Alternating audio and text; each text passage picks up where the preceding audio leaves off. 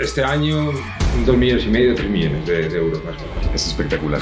Eh, depende del producto, yo tengo una conversión bastante alta. Antes, cuando vendía los cursos en papel, tenía una conversión que alrededor del 40%. Y es un poco creer en lo que haces. Y sobre todo, una cosa súper curiosa dentro del mundo del, marketing y las membresías, que las membresías tienen que tener mucho valor los contenidos, pero pocos. Todos vendemos desde que nacemos. La vida es venta y negociación, pero para absolutamente todo. Alguien que se ofende porque le vendan, no le quiero en mi, mi lista. Detrás de cada persona hay una historia.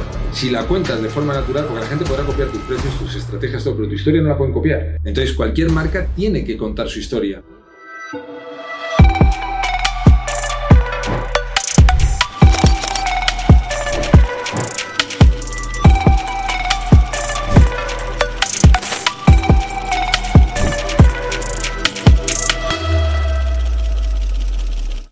Pues voy a poner un ejemplo de un email que he recibido el 6 de septiembre a las 15 y 27 eh, con un titular muy curioso que pone, es caro, eres antipático, eres un vendehumos, eres.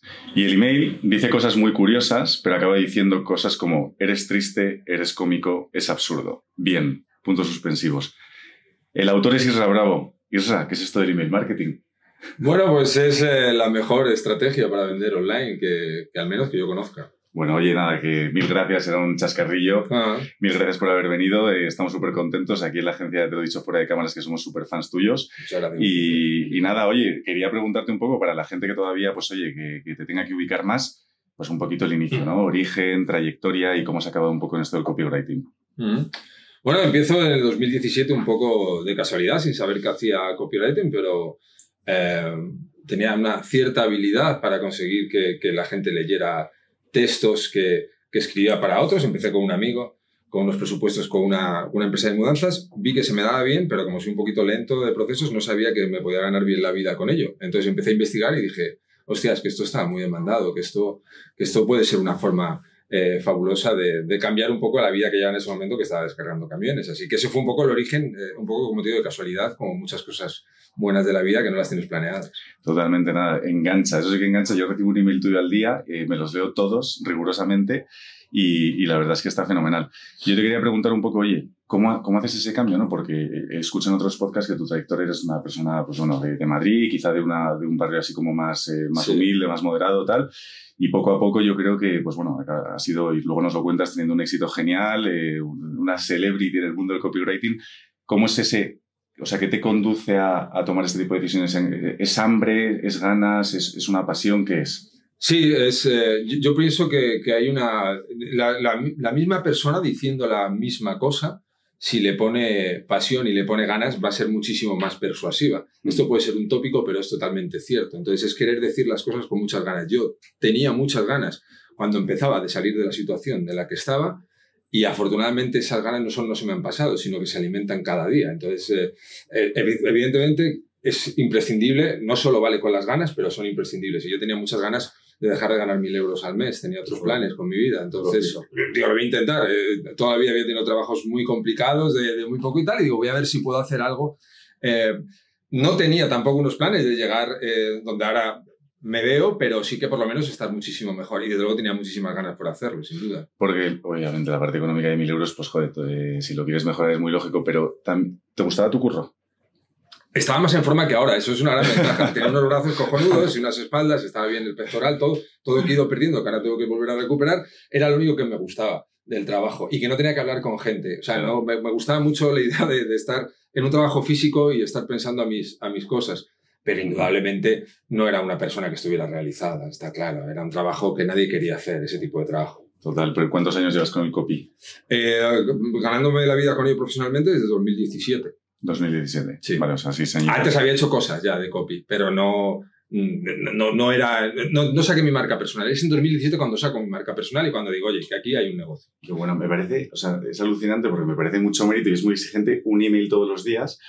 Eh, no sé si te gusta la música, yo soy muy fan, por ejemplo, de Oasis. Ah. Y Noel Gallagher dijo que dos, o sea, por ejemplo, hay dos canciones que son Supersonic y Live Forever, que a mí me encantan, que dijo que las, las compuso en 3-4 minutos de golpe del tirón. Entonces tú, ¿Cuánto tardas en escribir un email? ¿Cómo te inspiras? ¿Es rápido? ¿Es lento? Son unos 10 minutos lo que tardo ahora. No siempre esto así al principio, si alguien lo puede estar escuchando, no se tiene que desanimar ante la idea de que estoy una hora escribiendo un email. Al principio pasa mucho eso, le damos demasiadas vueltas. Luego empiezas a darte cuenta que hay un dicho, no soy muy de repetir dichos de, de marqueteros yankees ni de nada, pero hay una cosa que, está muy bien dicha, que ellos traen mucho, que es el dinero a mala velocidad, o algo así. Y es cierto que a menos te piensen las cosas, a más sencillo, a más natural, a más espontáneo, más ventas tienes. Por tanto, lo que siempre recomiendo a la gente es, tienes algo que decir, dilo rápido. Escríbele un email, no le des muchas vueltas porque te vas a poner con muchos formalismos y vas a perder mucha, mucho empuje y mucha naturalidad, que es al final lo que compramos. Hombre, claro, es que 10 minutos, estoy flipando, en el, en el año 6. Vamos a retroceder un poco en el tiempo. Y en el año 1 y en el año 2, cuando no estás tan tan entrenado, porque ahora es como casi un deportista élite en el copywriting, pero, pero al principio, para los que quieran empezar y digan, hostia, no tarde 10 minutos, y tarde 10 horas, ¿cómo lo hace? 45 minutos perfectamente puede estar, una hora. Sí, sí, sí, quiero decir, se van mejorando mucho los tiempos. Lo bueno que tiene esto es como andar o como hacer cualquier deporte. A medida que lo vas haciendo eh, más, eh, lo haces mejor y más rápido. No, no tiene más eh, secreto que la perseverancia. Vale, fenomenal. Oye, le estábamos comentando desde que vinieses, me decía la gente del equipo de la agencia, oye, pregúntale, porque claro, acabas de decir, yo amo la libertad, me gusta estar currando yo con mi equipito que es más familiar en mi casa, a distancia flexible. Tú te verías trabajando, no es que te estemos intentando fichar, pero te verías currando en un ecosistema así más de agencia, Quizá no ahora, porque ahora evidentemente estás pues ya muy bien asentado, pero a lo mejor en el futuro para coger tracción y, entrenar y aprender. Bueno, yo en realidad lo hago. Eh, yo cojo muchas veces páginas de venta o escribo cosas eh, para luego poder enseñarlas a, a, la gente que quiera aprender, ¿no? Entonces, para mantenerse en forma un poco. O sea, tiene mucho sentido lo que me comentas. Eh, no me veo trabajando en un ecosistema donde tenga que compartir las decisiones con los demás. Eh, me he vuelto un dictador. me gusta hacer las cosas a mi modo. a ver, he estado en todo tipo de trabajo. Si tuviera que volver, no se me iban a caer los anillos, desde luego. Pero si puedo hacer las cosas a mi aire, lo prefiero. total, te lo puedes permitir y vamos, eh, fenomenal, lógico. Oye, muy bien, pues vamos a hablar de la evolución, ¿no? Porque en los últimos seis años imagino que has tenido una evolución tremenda en cuanto a y si quieres podemos entrar un poquito en la parte de métricas, que, esas tripas yo creo que a la gente pues, le pueden interesar. ¿Cómo ha ido creciendo tu base de datos en número de suscriptores? ¿Cómo ha ido creciendo tu facturación? Un poquito la progresión, eh, la progresión año tras año, desde 2017 hasta el 23 que estamos. Bueno, eh, la base de datos va creciendo poco a poco porque en una, eh, una, una, buena lista de email marketing no es una lista muy grande es una lista que esté muy trabajada. Entonces, cuando está muy trabajada es que tú mandas muchos email y eso hace que tengas muchas bajas. Entonces, el crecimiento es más lento, a no ser que hagas campañas de publicidad muy bestias que entre mucha gente. Pero la calidad de la gente que te entra por publicidad, que está muy bien, es una alternativa fantástica, nunca es tan buena como cuando es orgánico. Mm. Es decir, no es lo mismo que alguien nos escucha a nosotros dos aquí charlando y puede interesarse que vea un anuncio. Entonces, eh, el crecimiento de la lista en cuanto a, al número de suscriptores va siempre hacia arriba, pero va, va lento, ¿no? Y, es bueno que sea así, porque a lo mejor yo tengo mil bajas al mes, entonces está muy bien y, y tengo 1200 altas, no, no me importa, ¿no? Eh, la facturación, pues la verdad es que enseguida empecé eh, a ganarme bastante bien la vida, empecé como todo el mundo, como autónomo, y, y bueno, pues ahora más o menos eh, espero pues, acabar este año dos millones y medio, tres millones de, de, euros más o menos. Tres millones con el email diario solo. Con el email diario y con la membresía. Sí. Más brutal. Mm. enhorabuena, es espectacular. es espectacular. Eh, luego, luego comento, porque es verdad eh, que hay startups como que montan estructuras hipercomplejas, pero bueno, luego vamos a ese punto. Vale, eh, otras métricas interesantes. De tu base de datos, ¿qué porcentaje de gente te compra y qué porcentaje de gente lo único que te lee y está encantado leerte y ya está? Eh, depende del producto. Yo tengo una conversión bastante alta. O sea, mm, antes, cuando vendía los cursos en papel, tenía una conversión que sé que dentro del mundo del marketing hay gente que, amigos ya con los tenía confianza, que se lo enseñaba un poco porque uno podía quedar hasta de fantasma porque no entendían cuál era la polarización que yo estaba haciendo. Y yo tenía una conversión de alrededor del 40%. O sea, ahora no, ahora hay a lo mejor un 8, un 10, depende del producto, porque eh, la lista cada vez es más grande. A medida que te vas haciendo más conocido, la, vas facturando más pero también entra mucha gente que simplemente entra a mirar, que no tiene más intereses que, que ver un poco por qué hablan de este tío y, no les gusta y marchan, o bueno, les puede medio gustar, pero esto no es para mí, o esto es muy agresivo, en fin, cada, cada persona somos un mundo y hay que respetarlo así y, y ya está. No sea riesgo, es cañero. Es cañero. Sí, eh, quiero decir, no sé, eso, como decías un poco al principio, me he criado en un, en un barrio y, y, hablábamos las cosas normales y así las, así las traslado. Ahora que hay que tener tanto cuidado en todo que me parece muy aburrido. Ya, total. Es aburridísimo y no, yo no hablo así con mis amigos ni con la gente a la que respeto, así que... Hay, que tener demasiado cuidado en todo. Y, mm. ¿Por qué crees que hay ahora... Mm como tanto, como se dice? No sé, corrección política o en el discurso, no puedes decir lo que piensas, es como que todo te critican y hay 200 haters, ¿por qué, está yo, pasando? Yo, creo que es porque somos una sociedad muy blanda. Creo que somos una sociedad muy blanda, que hemos tenido muchísimas facilidades en general y creo que somos ofendidos eh, profesionales precisamente porque no hemos conocido muchas partes eh, duras de la vida y por eso eh, estamos con un móvil en casa ofendiéndonos por cualquier cosa que, que nos diga otra persona. Y, y, ese, y la, mucha de la gente que va gritando libertad o va dando lecciones de cómo tiene que ser lo, lo, políticamente correcto son la gente eh, muchísimo, es mucho más nazi, muchísimo más eh, de esta opinión es buena porque es la mía. Si no estás diciendo lo mismo que yo, no solo no respeto tu opinión, sino que no tienes derecho a decirla. Eso es lo que nos está llevando a la corrección política, a una dictadura de masas. ¿no? Es alucinante. Eh, y sobre todo también que es un poco cobarde en general la mm. gente que opina así cuando se, digo, la gente que viene así, cuando se esconde detrás de un nickname, un este falso, un alguien que una armadura y no sabes quién es, un ente digital, ¿no? Claro, no, no, y además, sí, bueno, y luego ya la figura del hater, eso es, eso es un fenómeno aparte, o sea, eso es una cosa maravillosa. Es un ¿eh? trabajo profesional. Claro, no, yo te, digo que si no tienes hater, no estás haciendo bien las cosas, eso está claro. Eso se lo escucha decir eh, a Mario Conde, eh, en una entrevista que le hacían, decían, eh, además con el acento gallego este que saca a veces, decía, no, no, es que si no, si no tienes enemigos en España, es que no eres nadie. No, no, es verdad, lleva toda la razón. O sea, Independientemente de, de, quién lo diga, es una realidad total. ¿Tú has estado alguna vez por Galicia? ¿Has vivido en Galicia? En Asturias. He estado 10 años viviendo en Asturias. Vale, es que te da un poquito de acento. Sí, sí, soy de aquí, de, nací en Madrid, pero, pero estuve 10 años viviendo en... Qué bueno, porque digo, si estás en Benalmádena, el acento no es del sur, todavía no se te ha pegado. No, no, no, no. se, me, se me hace más fácil que se me pegue más el acento del norte que el acento del, del sur. No sé, tiene más. Ah, para mí se, se, me hace más musical y, me entra más fácil. Yo a veces un poquito por Estepona, por la de Cádiz y tal, y hostia, se te pega. ¿eh? En Estepona pasaba yo veranos. ¿Ah, sí? Chaval, sí, me gusta mucho. ¿Por qué zona? Por, el pueblo, sí, en Estepona, por lo que era el pueblo, tal. Había unas, unos apartamentos que se llamaban La Gaviota o algo así. Y mis padres, cuando era pequeñito, alquilaban ahí un apartamento muchos veranos. Pues está, está espectacular, a mí me encanta, me paso muy bien allí. Muy bien. Oye, evolución de precios. Ahora tu membresía, si no me equivoco, son 100 euros al mes. Sí. ¿Vale? ¿Cómo ha ido también evolucionando la parte de, de precios? Entiendo que a lo mejor al principio era un poco más económico, ¿no?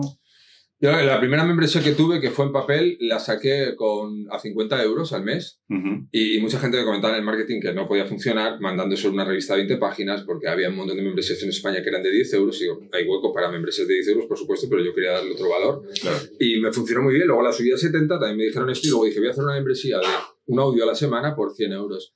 Y también, ahí ya menos, pero también me comentaba gente que no iba a funcionar mucho el modelo que, y tal. Y eh, es... Eh, perfectamente posible. La gente es entregarle el valor que creen que pueden eh, recibir.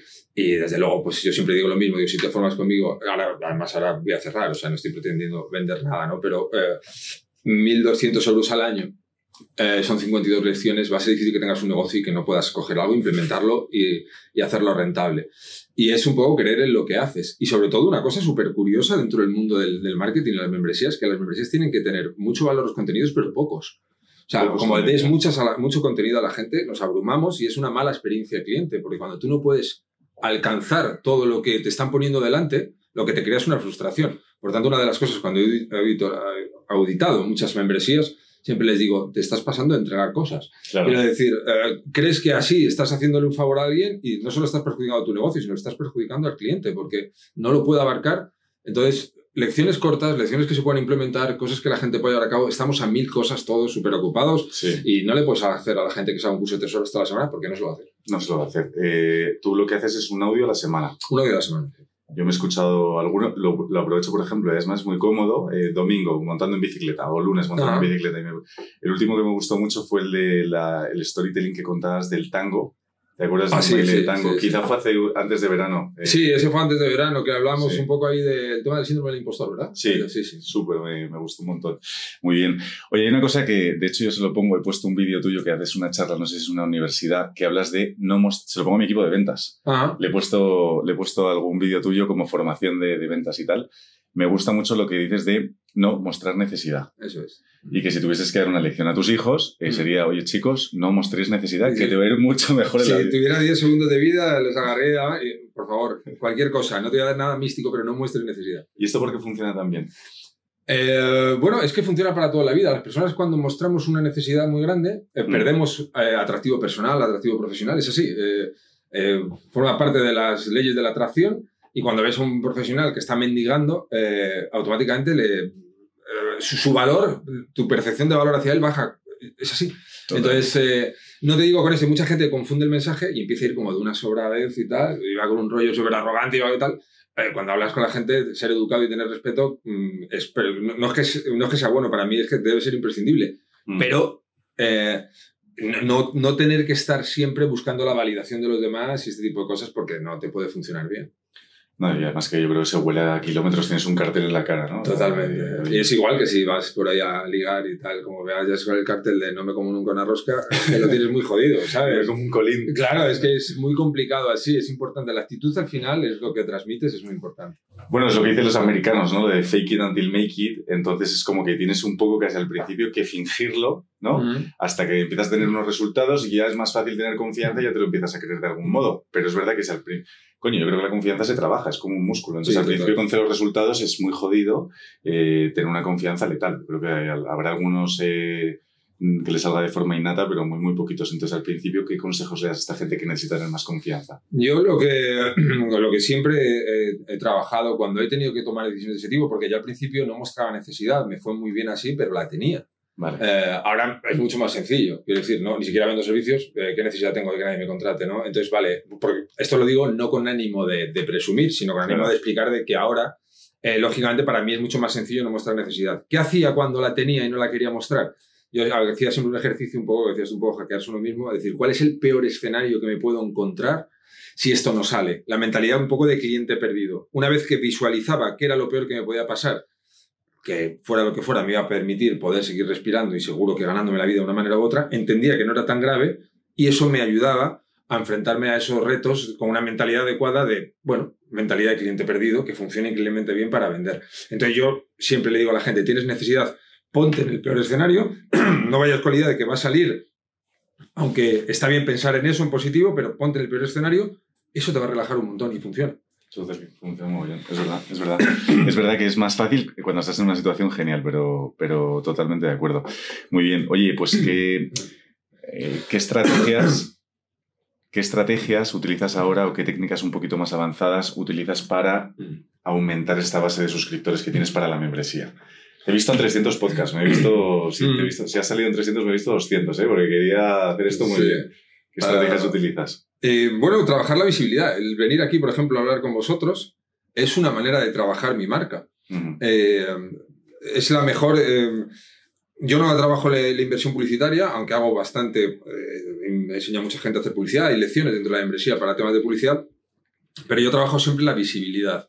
Entonces, al principio, cuando tenía que salir a un sitio, ahora es muy fácil porque ahora me invitan a ir a sitios, pero al principio, como todo el mundo, empecé pues eso, que, nadie me conocía. Entonces lo que hacía era mandar un email y en vez de mandarlo desde el punto de vista de, oye, me encanta tu programa, me invitas, que eso, pues, con la que tenga un poco de éxito el programa, pues como mucho te van a contestar si son educados con un gracias por participar, pero verte por dónde has venido, lo que hacía era decir, oye, voy a enseñar a hacer titulares, por ejemplo. Oye, tú eres que a tu audiencia le puedes enseñar. Entonces era como que voy a dar una máster que le daba valor a la otra persona. Entonces conseguía que gente con podcast, con una audiencia bastante interesante, me invitara y con eso conseguí poco a poco ir creando esa visibilidad. Me di cuenta que la gente que te conoce en orgánico es gente que convierte mucho mejor y que entra sabiendo mucho más de ti y de lo que puede esperar y, decidí que era iba a ser mi estrategia de crecimiento. Entonces, parte de mi trabajo es eh, charlar con gente, que me puedan conocer otras personas, conocer yo a otras personas y ver un poco cómo lo hacen, y no solo me entretiene, sino que aprendo mucho por el camino y más gente me conoce. Entonces, yo trabajo la visibilidad de forma orgánica como estamos aquí haciendo. bueno, bueno, es divertido también. Muy divertido, o sea, decir, eh, ¿quién me iba a decir a mí hace unos años que me iban a invitar a una agencia de marketing aquí en la Avenida Brasil, que venía mucho a Liri Robert a tomar pintas de Guinness? Ahí enfrente. ¿Sabes? un montón y iba a estar aquí ahora dando, eh, charlando con alguien, ¿no? Bueno. Eh, bueno, pues esas son cosas que a mí me hacen ilusión bien. A la Iris vamos bastante de after work, los jueves. Ah. Bastante, una vez al mes, a ver si la gente, los clientes que nos van a decir, están todo el día bebiendo cerveza. no, pero sí que, sí que vamos. O sea, que no trabajas tanto la parte de, por ejemplo, vamos pata a pata, parte de SEO. ¿Trabajas algo de SEO? Nada. Vale. Que la idea de, escribir para Google, seguro que hay gente que, que, tiene, que tiene el conocimiento y lo puede hacer. Yo, como soy un negado completamente en el SEO, lo tengo olvidado. Bueno, pero da igual, o sea, si te funcionan otros canales y al final es, oye, ¿qué canales de captación te funcionan? Eso es, eso es. pero el SEO es bueno también. Es no, no, el SEO, yo, muchas veces eh, me gusta hacer esta aclaración, Jaime, porque mm. muchas veces tengo muchos amigos SEO y dicen, no, el SEO, a ver, digo, si yo supiese posicionarme arriba, lo haría. Mm. O sea, quiero decir, lo que pasa es que no sé. Claro. Entonces, por eso no, no, no pongo mi energía en cosas que, que, no, que otra gente va a hacer mucho mejor que yo, que puedo delegar. Entonces, trabajo esta visibilidad con esto. Pero si yo pudiera que alguien escribiera cualquier frase y apareciera el primero, joder, ¿dónde hay que firmar, no? Aquí, ahora te firmo el contrato y firmas. Ah, vale, vale. Como agencia, no, vale. Luego, la parte de ads. Ads, por ejemplo, tampoco haces, ¿no? Ni paid media, ni SEM, ni nada de esto, ¿no? Nada. Vale, bueno, pues fenomenal. O sea, los can- orgánico. Trabajas en Ahora, sí. orgánico. sí. He visto que cero redes sociales, que Las odio. las odias a muerte, ¿no? ¿Por qué las odias a muerte? Esto es Porque interesante. Porque es, en general, un Sí. de frustrados y de pesados y de chiflados y de gente que no tiene otra cosa que hacer. Y están todo el día, como hablamos un poco antes, criticando cualquier cosa, poniéndole un aura moral absolutamente a los actos o palabras de cualquiera, como si no tuviera su propia vida. Entonces no quiero entrar en ese círculo, no me, no me gusta nada. Y luego es verdad que nos estamos volviendo un poco locos eh, y estamos perdiendo el tiempo mogollón con, bueno, TikTok entras. Yo no tengo TikTok, por ejemplo, dado de alta, sí lo utilizo para, para la agencia y para clientes, pero no para mí a, a nivel de consumo personal. Porque empiezas con TikTok, no te das cuenta, han pasado mm, una hora y estás ahí enganchado como un zombie. Ah, No tiene ningún sentido. Dependiendo de Instagram, incluso con los reels y tal. Las redes sociales yo creo que bien usadas tienen un potencial salvaje, incluso para la generación de negocio, que yo creo que es interesante, pero mal usadas puede ser peligroso, incluso un poco adictivo o droga. Yo sí, eh, ya digo, a mí no me gustan a nivel personal, entonces vi que a nivel profesional la podía hacer así. Luego me di cuenta, no era una estrategia, porque claro, muchas veces eh, también eh, me gusta aclarar cosas, porque claro, cuando te van muy bien las cosas, hay mucha gente que piensa que todo es algo que haces eh, como muy premeditado. Entonces a mí me gusta poder aclarar, digo, muchas cosas, en mi caso hablo, son casualidad. Quiero decir, eh, yo no empecé a con redes sociales porque no las sabía manejar y porque no me gustaban, y ahora forman parte de mi identidad el hecho de no tenerlas. Es decir, pero fue casualidad. O sea, no puedo venir y lanzarme aquí el rollo y decir, no, yo es que esto soy un tío con una visión que me haya dado cuenta. No, eh, no las utilizo porque no me gustan. Y me he dado cuenta que además eso es una palanca de atracción, porque a mucha gente le llama la atención. Oye, Claro. tío, no utilizas redes sociales. Y, y tal, bueno, pues es un argumento, ¿no? Como cualquier otro que crea un relato de marca. Sí. Pero Es un buen, es un buen gancho. sí, sí, sí, claro. Es un Resulta curioso. Total. Eh, vale, ¿por qué, os llame, por, qué, por qué motivante, no? Porque el nombre es motivante. Bueno, porque cuando estaba pensando en palabras, esa la pronunciaba muy bien mi hija. ¿En serio? tres años, sí. Qué bueno. Decía motivante.com, motivante, motivante. Me acuerdo que estaba sentada encima de la cocina, en la, no sentada, no, de pie, perdón, encima de la mesa. Era una cosa así, diciendo constantemente motivante. Entonces me sonaba muy bien eh, en su boca y lo puso por eso. O sea, esa es todo también eh, la estrategia de marketing detrás de mi nombre. Es una niña de tres años pronunciándolo. No, y, a, y a su padre haciéndole gracia. El storytelling es cojonudo. Sí, sí, pues es fácil. Claro. De hecho, el storytelling siempre lo comentas, ¿no? Que es una de las herramientas más potentes que hay. la más de todas. Eh, no, no puedes contar algo de la misma forma que si le introduces una historia, se nos queda todo mucho mejor. La información, eh, la venta, todo, todo con una buena historia. Me, me parece muy guay la forma de, cuando te das de alta en tu, en tu newsletter, Mm. la primera historia, ¿no? De la irlandesa borracha y empiezas a partir de ahí, o sea, a generar un poco de interés. Mm. El, el poder del storytelling. Bueno, pues la, la gente que se quede con eso es motivante.com, ¿no? Sí, sí, ahí estoy. eh, ahí mando todos los días eh, un email, como decíamos antes, de hace un montón de años y bueno, pues, eh, Pues ahí, ahí funciona. Es Pues rápido esto- darse, darse y darse de baja también. O sea, quiero decir, es algo fantástico. Bueno, de hecho, eh, hay una cosa que, que- que dices, dices, oye, motivante.com, te metes tal, y dices, y si no, hay veces que incluso invitas, date de baja. sí, Que es sí. el, el pedir el no es otra estrategia también, Sí, ¿no? sí, realmente. Yo, yo es que creo que tenemos la suerte de vivir en una era donde puede llegar a muchísima gente muy diferente Ujú. y la polarización utilizada de forma inteligente eh, es una estrategia de, de- ventas extraordinaria. Hay gente que ahora mismo quiere ser, eh, como decíamos antes, tan políticamente correcta y una marca blanca que se, se- se dirige al mundo de una manera tan lineal que, que es muy difícil que llegue a nadie. Ahora mismo, tú gustando mucho a unos pocos, tienes un negocio extraordinario. Entonces, yo sé con qué tipo de gente quiero tratar. A mí no me gusta la gente a la que no le gusta o que ve algo malo en la venta. Puedo entender que alguien le dé cosa a vender, que no le guste, porque a nadie nos enseña y nos da esa tensión y tal. Pero alguien que se ofende porque le vendan, no le quiero en mi, en Claro. mi lista. No le quiero en mi lista porque todos vendemos desde que nacemos. La vida es venta y negociación, pero para absolutamente todo. Entonces, penalizar que alguien quiera vender algo me parece tan absurdo que no los quiero ahí. Qué bueno. Y además es una declaración de, intenciones hiper firme desde el principio. Esto, lo de, lo de pedir el no, el que autor eh, es, es Inca, ¿no? Jim Cam, es, Jim Cam. por lo menos yo lo aprendí de él, que me parece que lo recomiendo siempre de entrada, diga, ¿no? Su libro de diga no. Lo he aplicado mucho al mundo del copyright y las enseñanzas que, que daba este hombre. Era un negociador del FBI Eh, bueno, le cogió el FBI para protocolos de negociación. El tío era piloto comercial, pero se ganaba la vida más vendiendo cosas eh, por las casas. O sea, un genio de la venta, de la negociación. Y él hablaba de que para conseguir el sí había que de entrada buscar el no. Y, y tiene mucho sentido porque eh, alguien que no te muestra objeciones no tiene interés. Hay mucha gente que se viene abajo cuando, hostia, es un cliente o alguien eh, le muestra objeciones. Eso es una señal buenísima. O sea, nadie que no te muestre intenciones tiene interés en ti ni en lo que vendes. Tienen que mostrar objeciones. Ese es el primer paso para vender. Y este tío lo explica muy bien y lo recomiendo mucho. O sea, si no, te, si no es que pasan de ti, ya está. Efectivamente. O sea, alguien que no te pone una objeción no tiene interés en ti, ni a nivel personal ni a nivel profesional. Te tienen que poner alguna pega. Claro. es así. Pues interesante saberlo para no venirse abajo cuando te pongan pegas. Al contrario, buena señal. Buena Me están cuestionando cosas, es buena señal. Se están interesando, qué bien.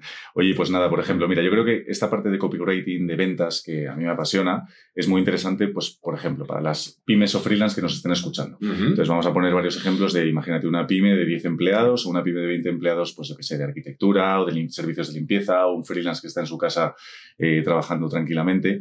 ¿Qué consejos le podemos dar para, a través del copywriting, aportar valor al mercado y generar negocio? Bueno, se pueden hacer muchas cosas, ¿no? Eh, yo trataría de trabajar primero una base de datos, tratar de conseguir el email, porque eso te va a permitir tener contacto con esas personas de manera muchísimo más eh, controlada por ti y de manera mucho más constante. Eh, miraría qué hace toda la competencia, el ser humano es gregario, casi todo el mundo dice las mismas cosas y de la misma manera. Entonces tú tienes que ver qué está haciendo toda toda la competencia y poder utilizar mensajes que estén siendo diferentes, que sean diferentes. Una cosa que puede hacer cualquier una, eh, estudio de arquitectura es ver qué están haciendo alguien de otro sector completamente diferente y, adoptarlo. O sea, hacer esa mezcla un poco de géneros, eso va a sonar siempre, una palabra muy de moda y tal, que es disruptivo, ¿no? Pues eso va a sonar muy disruptivo en un mercado donde todo el mundo dice las cosas igual. Tú coges las webs de los abogados y casi todas son desde 1980, tu caso en buenas manos, o equipos multidisciplinares, eso no dice nada, eso son palabras vacías. Rancio petrancio. Eso es, tienes que, coger un relato de marca que la gente eh, pueda recordar. Yo me acuerdo trabajando con unos abogados antes de tener la web, que fue un caso que me animó a pensar que yo tenía posibilidades y que había un gran mercado con esto, donde contamos la historia de cómo se conoció el tío que fundó el despacho, eh, que fue porque se enamoró de la hija del sastre que tenía una sastrería enfrente y el tío montó un despacho de tal manera que pudiera ver a través de la cristalera a la mujer de la que se había enamorado. Y por eso tenían el despacho ahí. Ese storytelling era buenísimo y hacía contar una historia que la gente recordaba.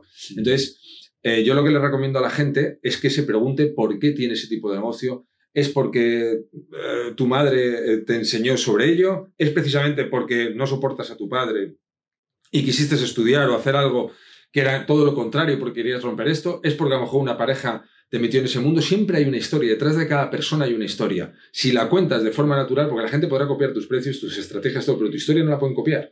Entonces, cualquier marca tiene que contar su historia. O sea, yo he trabajado con gente, yo me acuerdo de trabajar con un chaval eh, que vendía camisetas, camisetas de 10 euros. ¿Qué son eso de las camisetas? ¿Qué puedes contar? Y decía, es que quiero vender todas las camisetas porque este negocio lo tenía medias con mi novia y quiero olvidarme de camisetas, de novias y de todo, estoy hasta los cojones. Vale, vamos a contar eso. O sea, vamos a decir eso en la, en la historia. Es decir, vamos a decir que tú tenías este negocio y que ahora quieres dejarlo y por eso lo estás vendiendo tan económico, porque quieres olvidarte del negocio de las camisetas porque te recuerda demasiado a tu exnovia y lo estás pasando mal y que quieres quitarte esto de en medio. Ese storytelling, ese relato, daba un motivo a la gente por el cual podían comprar una camiseta a un precio mucho más económico. O sea, siempre hay que dar una razón verdadera también. Mucha gente dice, al mejor precio. ¿Por qué? Si tú eres el más barato en algo, ¿por qué eres el más económico? ¿Sabes? ¿Por qué?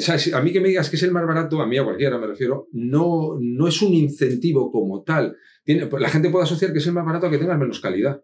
A lo mejor es el más barato porque tú te puedes permitir menos costes por la estructura que tengas. O a lo mejor tú tienes un precio más alto, justifícalo. ¿Por qué? La mayoría de las veces vamos solo a precio. Y el precio es simplemente un elemento más. Nada es caro o barato, depende con que lo compares, depende de qué recibas. Tú puedes comprarte un curso de 10 euros y ser 10 euros a la basura, pues comprarte una formación de 20.000 y ser una inversión que no hayas hecho en tu vida tan buena. Entonces, ¿qué es caro o barato? Depende de lo que recibas. La mayoría de las marcas transmiten vía el precio y contando lo mismo que los demás. Y todos tenemos una historia. Entonces yo les diría así como, muy a grosso modo, ¿no? Como un, eh, cuenta tu historia y mira a ver qué precios tienes y justifica el precio en el sentido de, de dar la explicación. Y si eres caro, no estoy diciendo que justifiques diciendo, bueno, casi pidiendo perdón, sino diciendo por qué razón. Pero si eres barato también, porque hasta lo gratis hay que venderlo. Absolutamente, absolutamente. Eh, no chapa que te he dado aquí en un momento, me, he venido arriba. No, no, Yo estaba todo lo hechizado, me encanta. Eh, vale, vamos a ponernos en el ejemplo. es un poco redundante, pero es que yo sé la gente que dice, oye, tengo cero suscriptores, que es muy jodido. Entonces, oye, es, como el síndrome del, escritor o del poeta que se enfrenta al folio en blanco. Qué depresión, ¿no? Bueno, pues entonces es, oye, quiero pasar ¿Qué objetivos les diréis? Chicos, pues yo creo que os podéis fijar un objetivo de pasar de 0 a 100 en tanto tiempo o de 0 a 1000 en tanto tiempo y no os preocupéis porque luego es exponencial y vais a crecer más rápido. Lo más difícil, como en todo, y mm. además otro tópico, pero hombre, hay muchos tópicos que son ciertos, son los comienzos. Eh, a medida que vas subiendo la lista de suscriptores, más gente hablando de ti y más vas consiguiendo que vaya entrando gente. Efecto bola de nieve. Efectivamente, el interés compuesto, ¿no? Como dice la, la gente financiera. Eh, yo me pondría, por ejemplo, no me gustan los objetivos, me gustan los sistemas. Esto lo he aprendido de un libro de, de Scott Allen, que es Cómo fracasar en casi todo y aún así triunfar, que recomiendo a cualquier persona que nos esté escuchando porque es una maravilla, que el tío empieza el libro diciendo una cosa, y viene muy a, cuento de esto, a mí me pegó una bofetada total porque dice, los objetivos son para perdedores. Y hostia, yo toda la vida pensando en objetivos y dice, esto es de fracaso, esto tienes que tener un sistema, ¿sabes? Porque los sistemas son los que te van llevando a ir creciendo, ¿no? Por ejemplo, si vas a perder peso no tienes que ponerte el objetivo de voy a bajar 7 kilos, sino tienes que poner un sistema de alimentarte bien algo que puede ser llevadero en el tiempo. ¿no? Pues esto lo aplicaba a negocios y a todo. ¿Qué es lo que le diría a la gente? Más que marcaros un objetivo y tengo que llegar a 100 en tanto tiempo, que se marque un sistema de decir, voy a hacer un par de entrevistas al mes.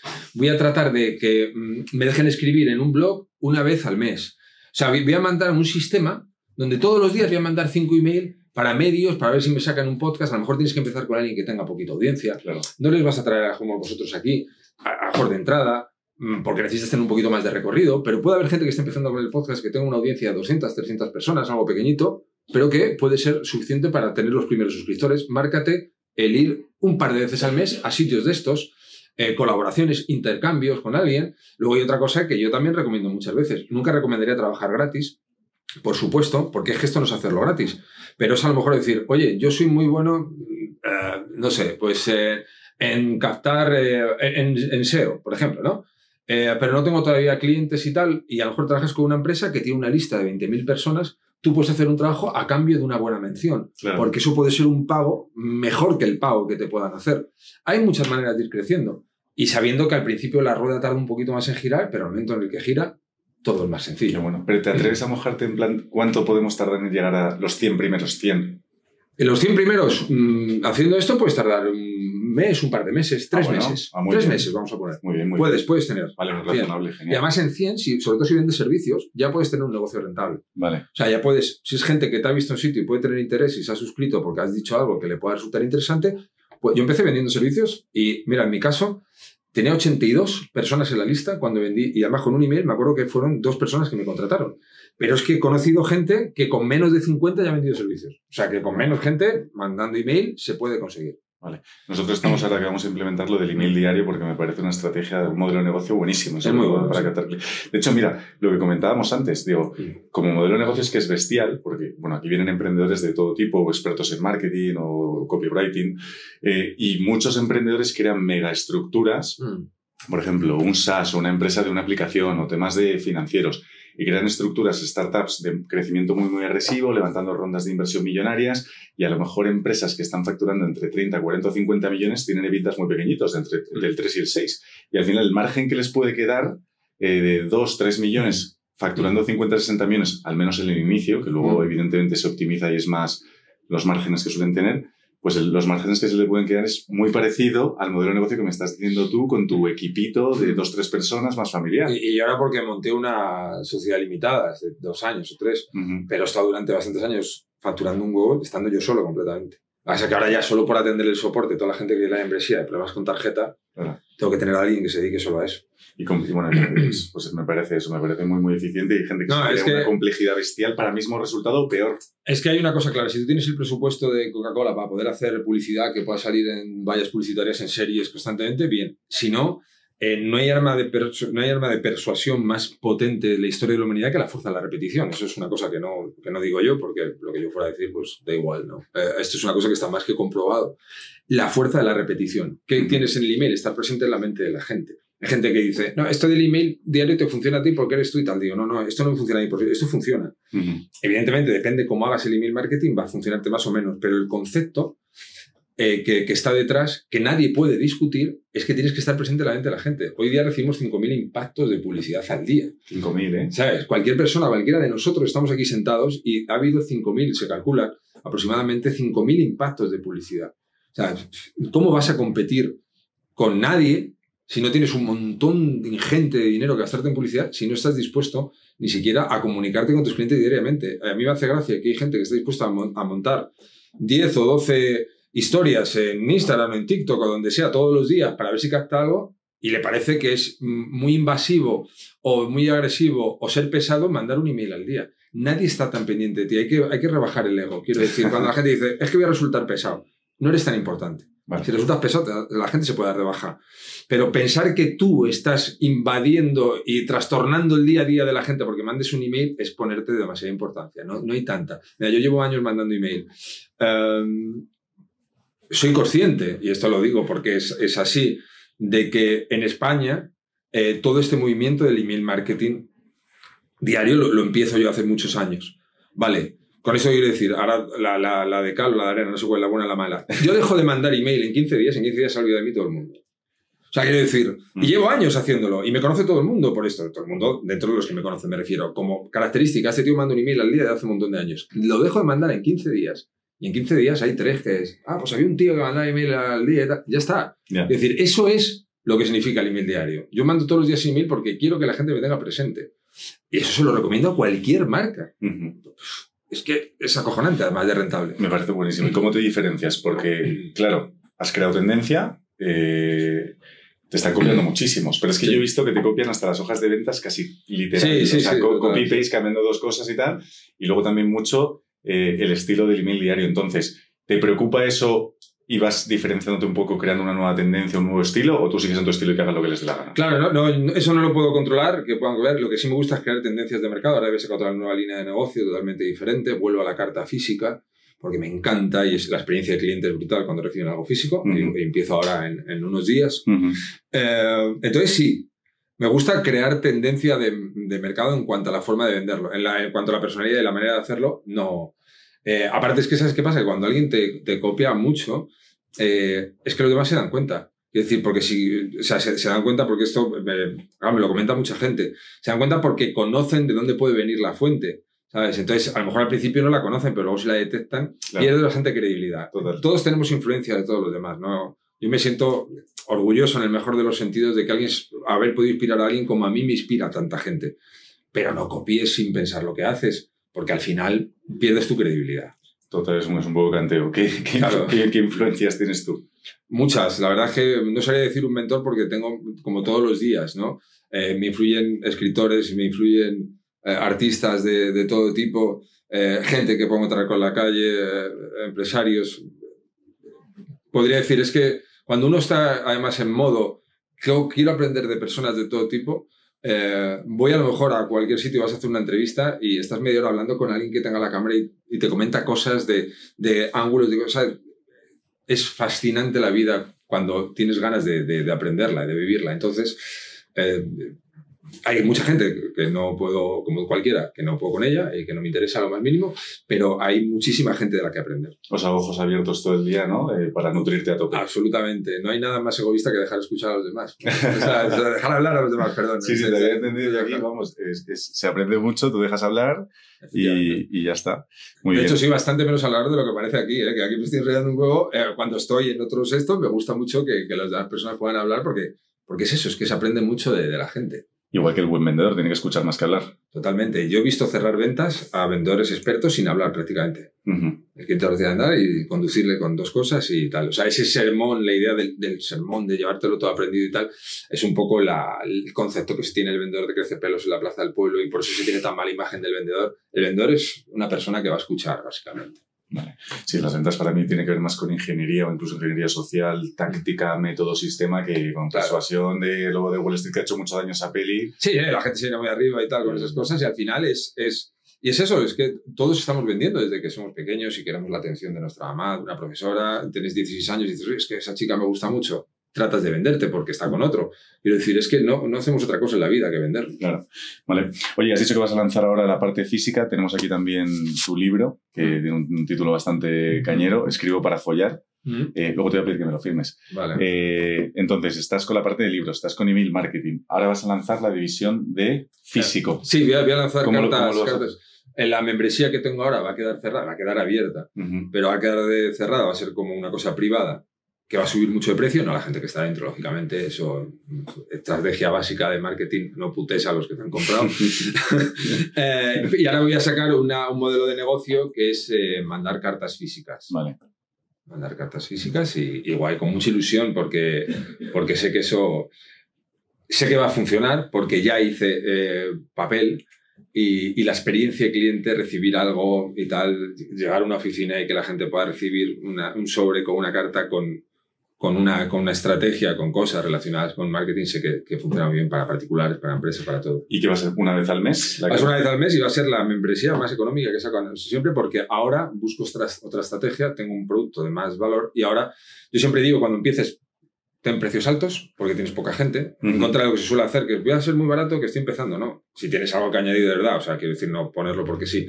Pon precios altos al principio y yo ahora que tengo una base, o sea, y me conoce muchísima más gente, pues ahora sí que puedo hacer un precio que rompa el mercado para que prácticamente cualquier persona que tenga interés en el tema pues se ponga ¿Lo has fijado ya? ¿Ya lo tienes en mente? 20 euros 20. al mes, un regalo. Sí, A lo que voy a dar es un regalo. ¿sabes? muy económico. ¿Y cuándo lo lanzas? Yo voy a apuntar. Eh, pues este mismo mes. ¿Ah, Eh, sí? Este mismo mes, sí, sí. Bueno, claro, esto va a salir probablemente en unas tres semanas. Entonces, cuando lo hayas lanzado es justo el momento. Sí, sí, O si sea sale en tres semanas es cuando estoy en pleno lanzamiento de Perfecto, pues va a, ser- va a servir para hacer promo también. ¿Cómo, Israel, cómo ves el, el futuro del copywriting, tanto para ti, para tu modelo de negocio, yo que sé, los próximos cinco años, por ejemplo, y cómo ves el futuro del copywriting, pues, para los diferentes pues, agencias de marketing, freelance? ¿Cómo, ¿Cómo crees que va a evolucionar? Y también, si quieres, toca temas de inteligencia artificial, que... Pues ah, lo veo un futuro, mm, empiezo por cómo lo veo en general, un futuro fabuloso. Eh, la gente está tomando cada vez más conciencia de que se hace, hace falta esto. La inteligencia artificial me parece un apoyo importantísimo. Es más, yo la descubrí hace poco por un muy buen amigo, eh, Mago More, Que es el que me dice, tienes que ver esto de inteligencia artificial. Y digo, mira, More, que me la pela la inteligencia artificial, que me da igual, no, tienes que ver y tal. Es un tío súper inteligente y, y me encanta estar con él. Digo, venga, vamos a, a verlo, tal. Y quedé muy flipado. Y lo que hace la inteligencia artificial es una cosa, es, eh, te entran muchas más ganas de estudiar y de aprender, sea la profesión que sea, porque lo único que puede hacer es ayudarte. El miedo que tienen algunas personas de que te el, el trabajo está totalmente infundado. Esto es como si tú solo te dedicas a apretar tornillos una fábrica antiguamente, no, vino una máquina que apretaba más tornillos que tú, lo hacía más rápido, no se emborrachaba, no se daba de baja, que decir, si solo apretas tornillos y no aportas ningún valor, tal. Pero si tú eres alguien que sepas hacer algo, la inteligencia artificial es una herramienta que ayuda un montón. O sea, yo no le tengo, no la voy a usar, no la uso, quizá en el futuro sí, pero no le tengo ningún miedo, al contrario. Porque alguien te viene y dice, no, yo escribo la página porque tengo inteligencia artificial. Digo, vale, pues coge la inteligencia artificial y escribe una página como yo. No lo haces. No pero no por nada, es que tienes que saber. Es como un Mm. programador, un fotógrafo, un ilustrador. O sea, es una herramienta que hace que tu productividad se dispare y te crea y te da ideas y tal. Es como More, que además More es un genio, entonces le ha preguntado unas cosas a la máquina que te da unos resultados que flipabas.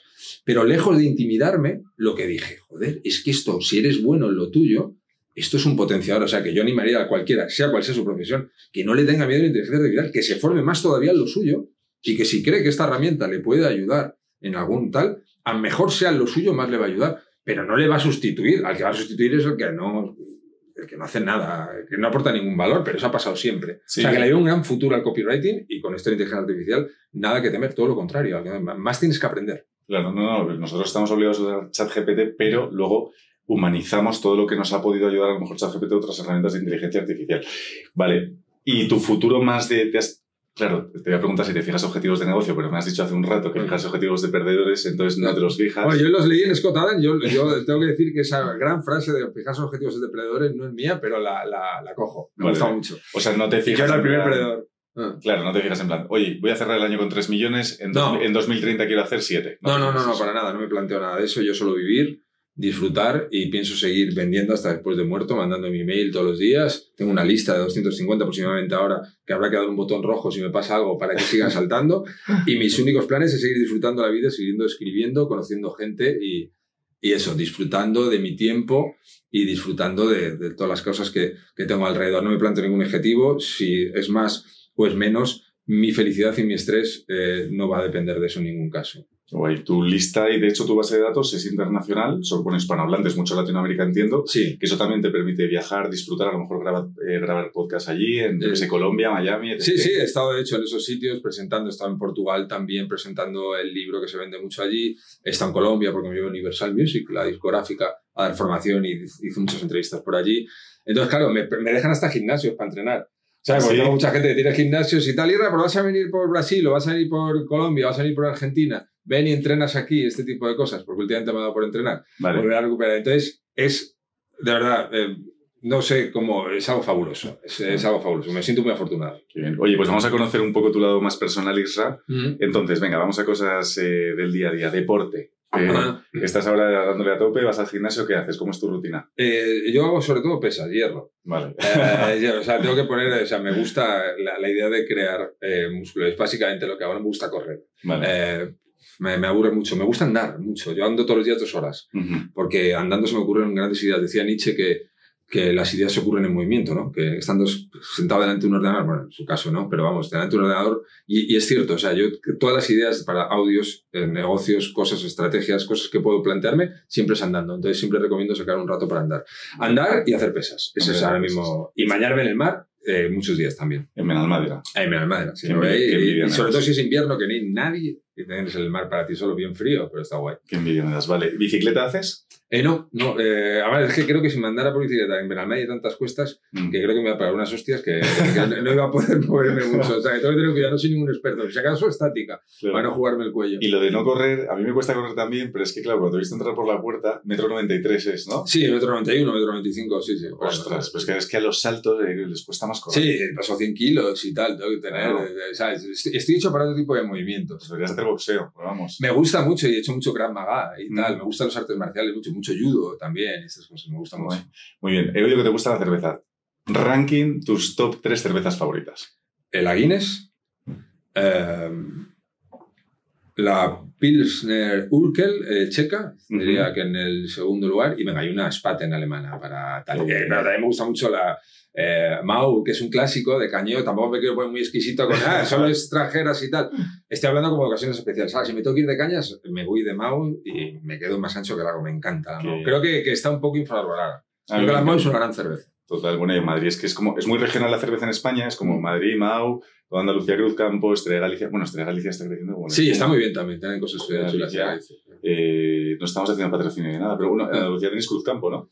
Cruzcampo y hay bastante también, eh, ¿cómo se llama? Alhambra. Alhambra. Alhambra, que también tiene cosas muy, muy chulas. Y la estrella se está introduciendo mucho en todos sitios también. ¿eh? La estrella de Galicia y tal está en muchos sitios de por ahí. Haciendo un ejercicio comercial hiper cañera. Sobre todo en la zona de Sevilla es más lo de Cruzcampo Ujú, y tal, pero bueno. ujú.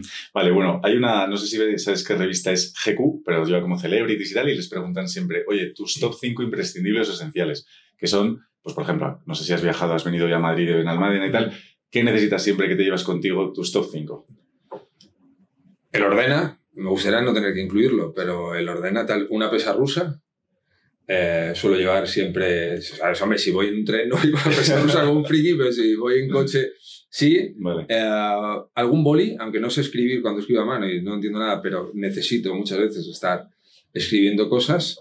Eh, tampoco me gustaría decir esto, pero de no decirlo sería mentir. El móvil. Es muy Eh, sí, sí. me jode, pero tengo que llevar el móvil. Sí. Y eh, eh, quinto, eh, una tarjeta de crédito. Sí. Vale.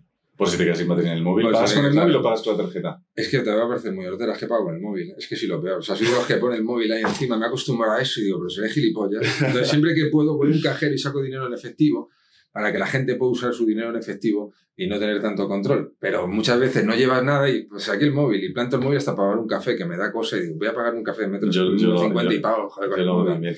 De hecho, mira, ayer estuvimos hablando en un podcast aquí con un invitado que tiene un grupo de hostelería y, claro, ha dicho que ha pasado, como la gente antes, la mitad pagaba en efectivo los restaurantes, bares, tal, Mm. ahora 96% pagan en tarjeta, 4, y sobre todo después de, de- de hace tres años lo que pasó, y solo el 6% eh, paga con, eh, con, Yo, cash, con efectivo. fíjate, yo procuro usar efectivo, procuro, pero, pero eh, al final muchas veces ya te está todo, todo de hecho en el momento cuando vas ya a cualquier sitio te vienen con la máquina verdad te vienen con el Sí, rollo sí, para sí. porque dan por hecho lógicamente fíjate no sé ese porcentaje pero con ese porcentaje normal que vayan ya con la máquina para Ya lo cobrar. doy por hecho.